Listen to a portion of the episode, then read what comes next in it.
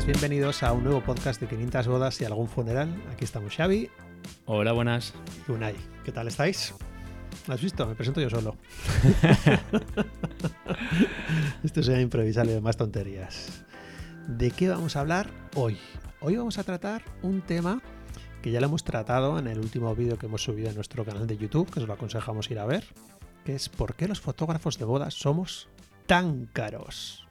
O al menos eso es lo que piensan algunos novios, que es una frase que hemos cogido de internet. Haciendo búsquedas en sitios como bodas.net, muchas veces lo que más te encuentras es esa pregunta por parte de novias a novias.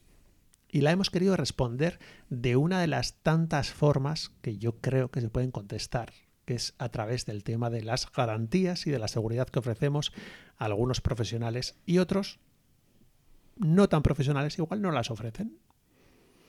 Ha surgido bastante polémica, ¿no?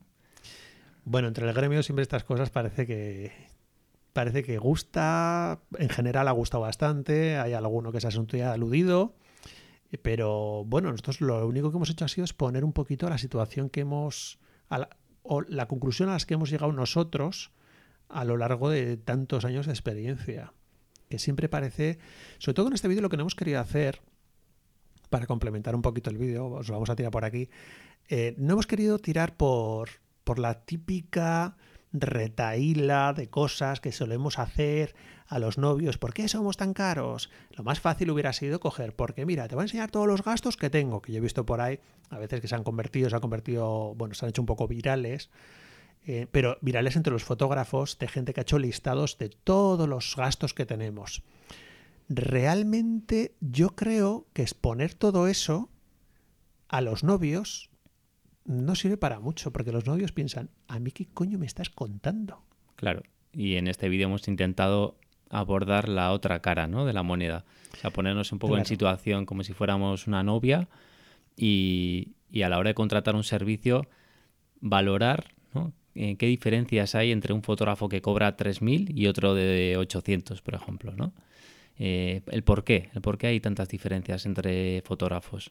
Claro, porque una cosa eh, que nosotros nos molestamos mucho en Mandrágora de pensar es, tú te pones en la piel de una novia que, pues, no, un, un novio, nunca han contratado en su vida un fotógrafo, que hoy en día pasa mucho. La primera vez que se contrata a un fotógrafo en tu vida puede ser tu boda y puede que no vuelvas a contratarlo nunca más. Hay gente, gracias a, gracias a Dios, desde hace unos años ya se ha extendido el tema de que se puede contratar a, un fotógrafo pues para un embarazo, para una sesión familiar, para un newborn, para muchas cosas relacionadas con la familia que son como más eh, a pie de calle, más domésticas, más, más asequible, ¿no? Pero realmente no se gasta tanto la gente como el día de la boda, que sí es un desembolso bastante más diferente y más caro que, esos pequeños reportajes, ¿no? Sí, que realmente es, es complicado, ¿no? Porque yo me pongo en su piel y si no has contratado algo a un profesional, o sea, no te puedes hacer, no tienes un precio de referencia. Y sin tener un precio de referencia es, es complicado comparar, ¿no? Y sobre todo si pides muchos presupuestos y ves el primero, por ejemplo, que, que cuesta el reportaje, no sé, 600, 800 euros, y te haces como un anclaje en ese precio, lo pones como de referencia, y luego te llega uno de, no sé, 1500, 2000 y dices, ostras, qué caro, ¿no? ¿Cómo ¿Cómo puede ser diferente? ¿no? Tan Sí, diferente. sí, sí, sí. Mira, Yo os voy a contar una pequeña anécdota que me pasó cuando estaba a pie de calle, que no sé ni si le ha contado a Xavi.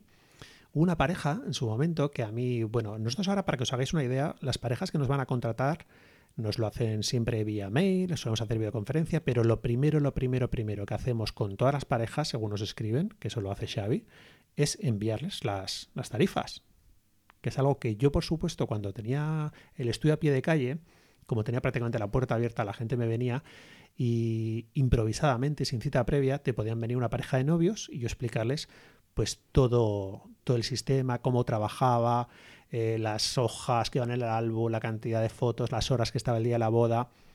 Y yo para aquel entonces era el método totalmente contrario al que hacemos ahora. Era yo me podía estar con una pareja de novios una hora y pico, dos horas en el estudio explicándoles cómo trabajaba y al final del todo les enseñaba las tarifas. Y yo sé que muchos vosotros, fotógrafos, colegas nuestros, seguís trabajando ese método y os funciona y otros lo hacéis y no habéis calculado igual, estáis empezando, no habéis calculado todavía si os funciona o no.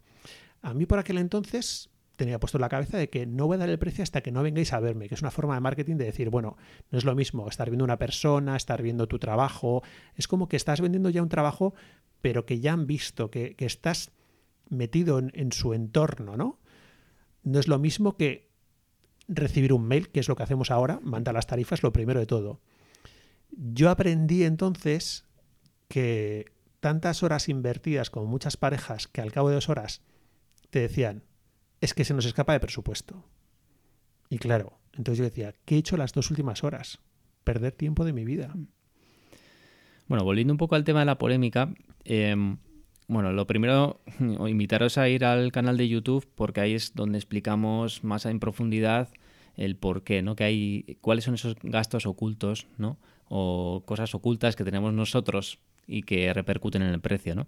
Pero al final el resumen del vídeo sería decir que, eh, bueno, invitar a los, a los futuros novios, a las futuras parejas, que cuando contraten a su fotógrafo de boda, pues no se fijen solamente en la calidad artística, digamos, ¿no? en cuatro fotos que vean en su muro de Instagram, sino que pregunten eh, cuestiones que hemos destacado en el vídeo, como puede ser, pues, eh, a ver si van dos personas a la boda, dos fotógrafos o, o, la cámara, por ejemplo, que tenga un backup automático, ¿no? Con doble ranura. O sea, cuestiones que ellos no tienen ni idea, pero que los tengan en cuenta, sobre todo para garantizar que sus fotos vayan, a salir, ¿no? O sea, más allá de que sean bonitas, sino que vas a tener una garantía de que el servicio va a ser bueno. Sí, yo en, el vídeo este, eh, que os animamos a que vayáis a verlo, ponemos de ejemplo una anécdota que os lo vamos a contar un poco por encima, que habla de una novia inglesa que contrató a un fotógrafo y el fotógrafo fue el día de su boda, sacó las fotos y perdió las fotos. Entonces le llevó a juicio y por un trabajo que había pagado 800 euros le reclamaba luego 12.000 por daños morales. Eh, al final el juez pues fue bastante justo y le dijo que nada de 12.000, que era una barbaridad y que 3.000 euros les tiene que pagar a cada novio y 300 euros a la hermana de la novia, que es la que se encargó de contratar el servicio por daños morales, 300 euros para ella. Entonces, claro, planteamos el tema de qué curioso es que cuando tú vas a contratar algo, que nos puede pasar a todos, ¿eh? vas a contratar algo de repente para ti tiene un valor tal, pero si lo pierdes, el valor se multiplica de repente por no sé cuánto. Entonces es como, claro, habría que ser un poquito más justo, ¿no? De decir, ¿esto por qué ocurre? Aparte, hemos querido hacer hincapié de por qué le ha ocurrido esto a este fotógrafo que a mí me ha sucedido con colegas que me han venido y me han dicho, ¿sabes que fui a tal boda?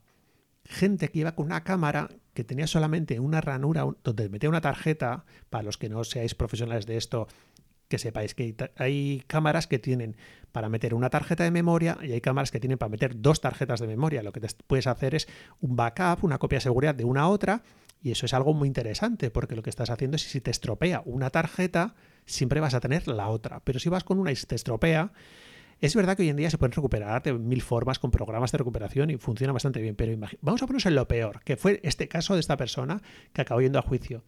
No lo recuperas por ningún medio.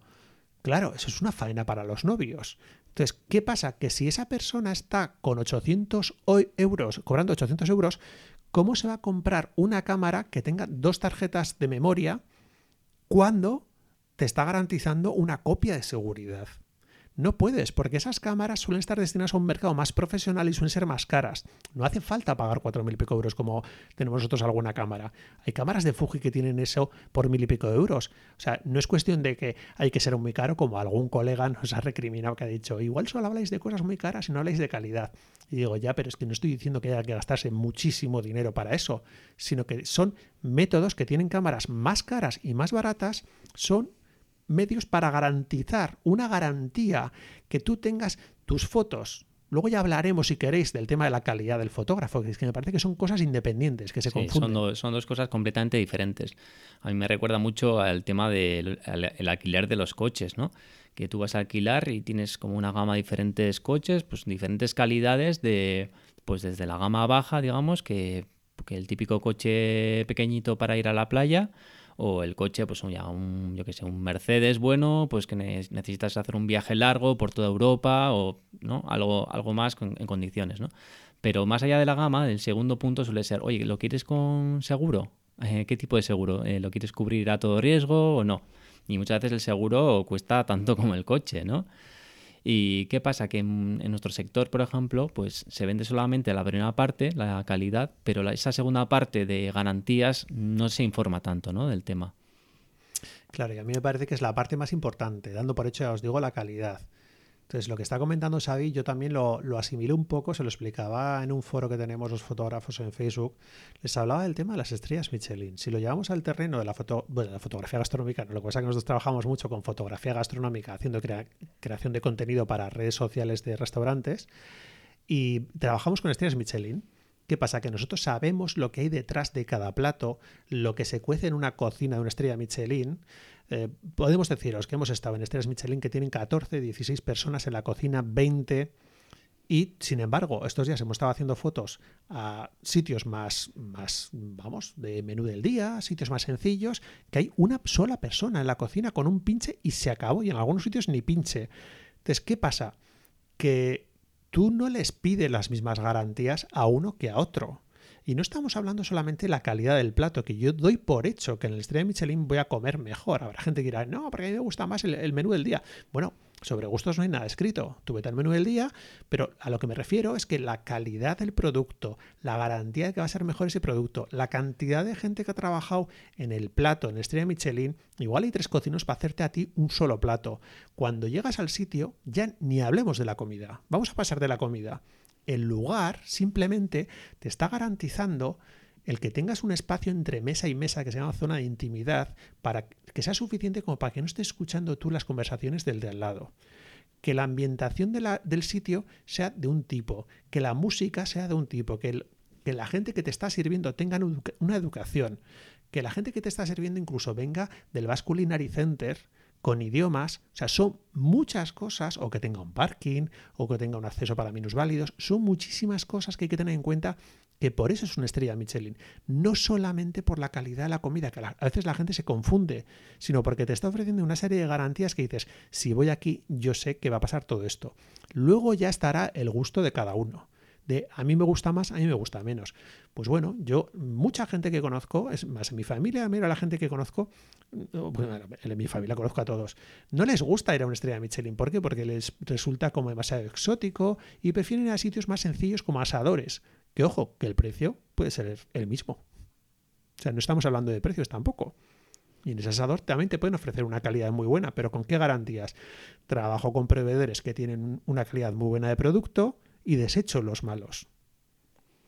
Todo esto al final, lo que queremos resumir con este, con este vídeo es que a los novios también hay que hablarles de cosas que ellos dan por hecho. Algún colega nos ha dicho, no, es que se da por hecho que los, los novios no quieren oír hablar de que tenemos dos ranuras. Y digo, ya, es que no quieren oír hablar porque no saben ni que existe.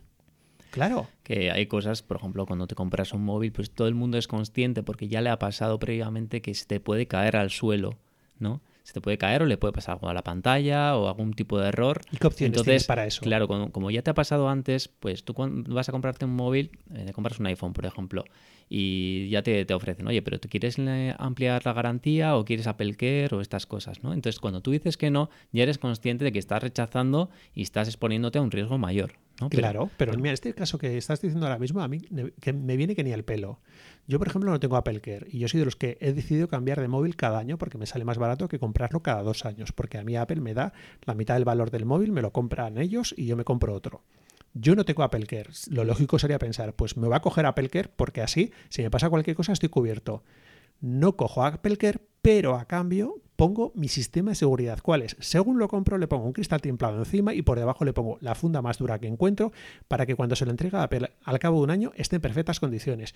Cada uno tiene que buscar su método de seguridad su método y su exposición al riesgo también. Claro. Porque yo, por ejemplo, pues me gusta llevar el iPhone sin ningún tipo de funda porque me gusta mucho el tacto del iPhone. Aunque y sea con cristalitos en las manos, no pasa nada. sí. O sea, me, me, lo meto al bolsillo y me parece lo más cómodo del mundo, ¿no? Porque la experiencia, es verdad que la mejor experiencia es llevar un iPhone al desnudo. Claro. Está claro. Pero soy consciente de que si se me cae, se me puede partir y bueno. ¿Corres el riesgo? Sí. Entonces no estás pidiendo tampoco una garantía, no estás cagándote en Apple y diciendo, no, porque me parece una vergüenza, no sé qué. Dices, no, no, tú te estás exponiendo a esto, te ha ocurrido, pero no te cagas en Apple. No le estás pidiendo, oye, devuelve el dinero, ¿qué ha pasado esto? Claro, entonces lo que hemos querido hacer en este vídeo es exponer a los novios, a futuros novios, cuáles pueden ser los, los riesgos, ¿no? Y cuáles son las garantías para que ellos se expongan al, riesgo que quieran. Es decir, pueden contratar a un fotógrafo que, sea low cost, que no tenga todas las garantías, pero les acabe haciendo un buen, un buen servicio, un buen trabajo. Pero siempre van a tener ese, ese punto de riesgo. ¿no? Es, como, es como en mi caso, ¿no? Pues me compro un iPhone y lo llevo sin funda, pero yo soy consciente del riesgo que tiene. El tema es no saber los riesgos. Claro. Si no lo sabes, Claro, es que no sabes a qué te estás arriesgando. Y por lo general suele pasar eso mucho cuando la gente no quiere pagar mucho por un fotógrafo, tampoco quiere escuchar las garantías ni no garantías. Lo que quiere es no pagar y ya está. Entonces, muchas veces han llegado incluso al extremo. En nuestro país hay una lacra, para los que nos escucháis desde el otro lado del charco, es que hay mucho trabajando en B en vez que es que trabajan en negro, entre semanas se dedican a otras cosas y luego el fin de semana, como tienen una cámara buena y les gusta sacar fotos, pues se ganan un dinero extra que ni declaran Hacienda ni nada por el estilo. Pero claro, tampoco les da por invertir suficiente como para una cámara con dos ranuras o dos cámaras. Entonces, ¿qué pasa? Que todo es beneficio. Y luego además si los novios les quieren denunciar, pues yo no sé ni cómo lo van a hacer, porque es que ni siquiera tienen a qué agarrarse, porque esa persona se supone que no es un profesional.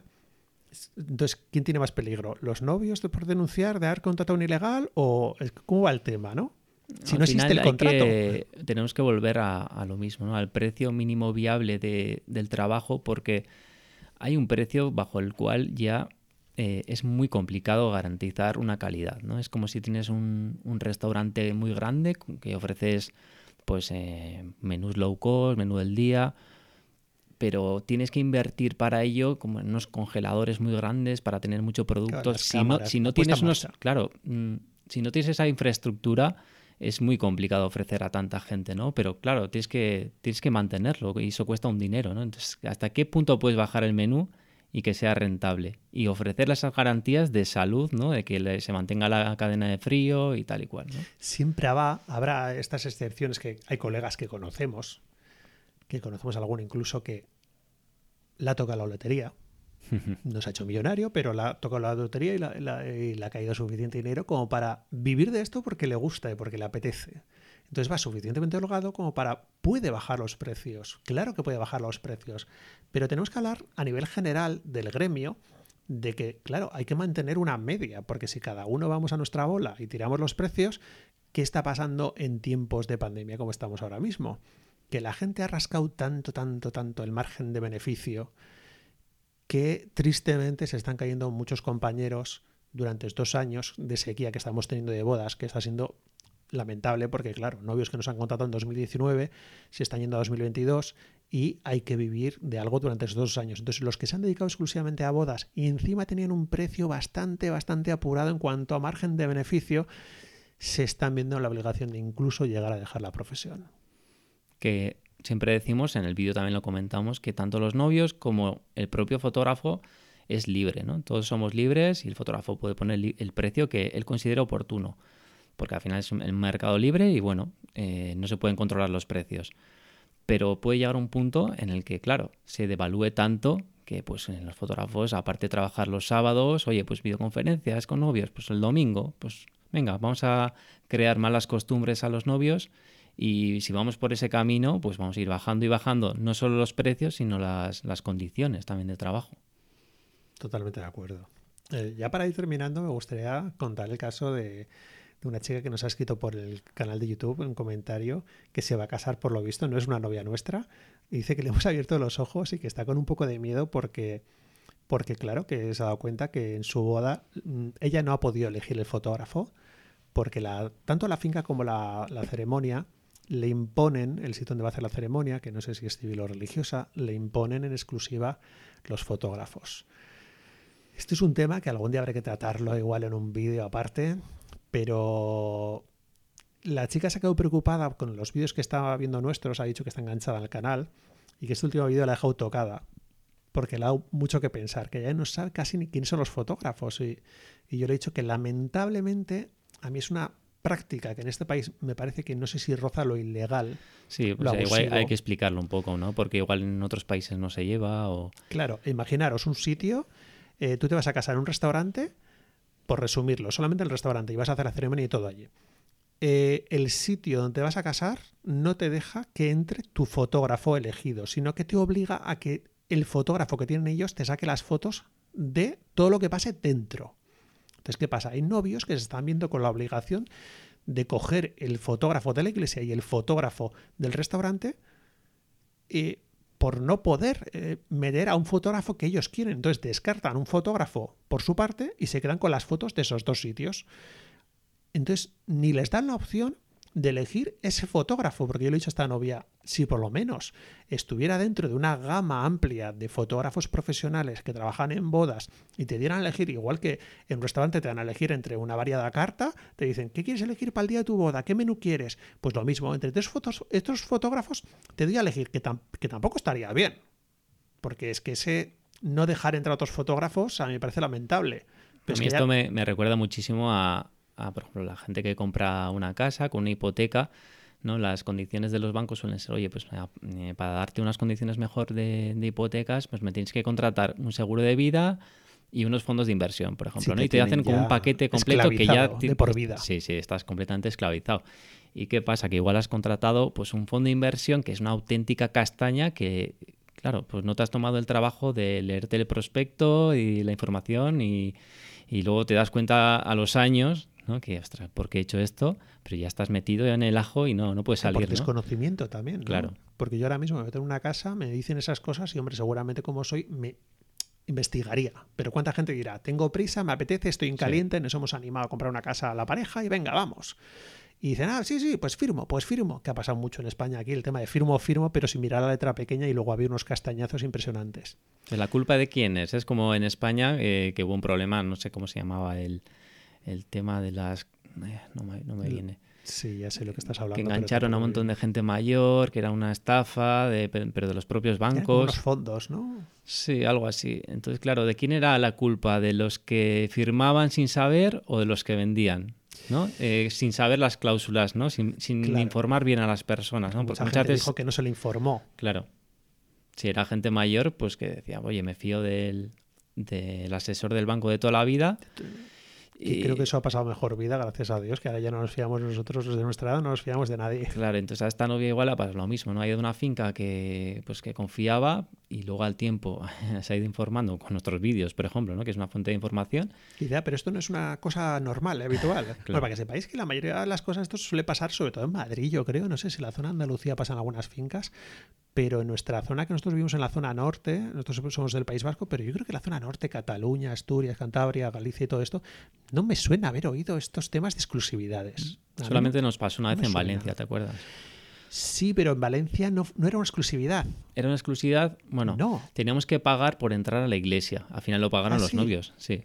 Ah, vale. Que- Ah, yo me quedé con esa, con esa boda, yo con lo que me quedé es que los novios se casaban dentro de una hora que era una ceremonia eh, abierta al público, que era una misa Era la. Catedral de Valencia. y sí. que la gente iba allí, los novios estaban en el medio, les hacían alusión a los novios, pero que era una misa normal, que entraba toda la gente de que, que le da la gana.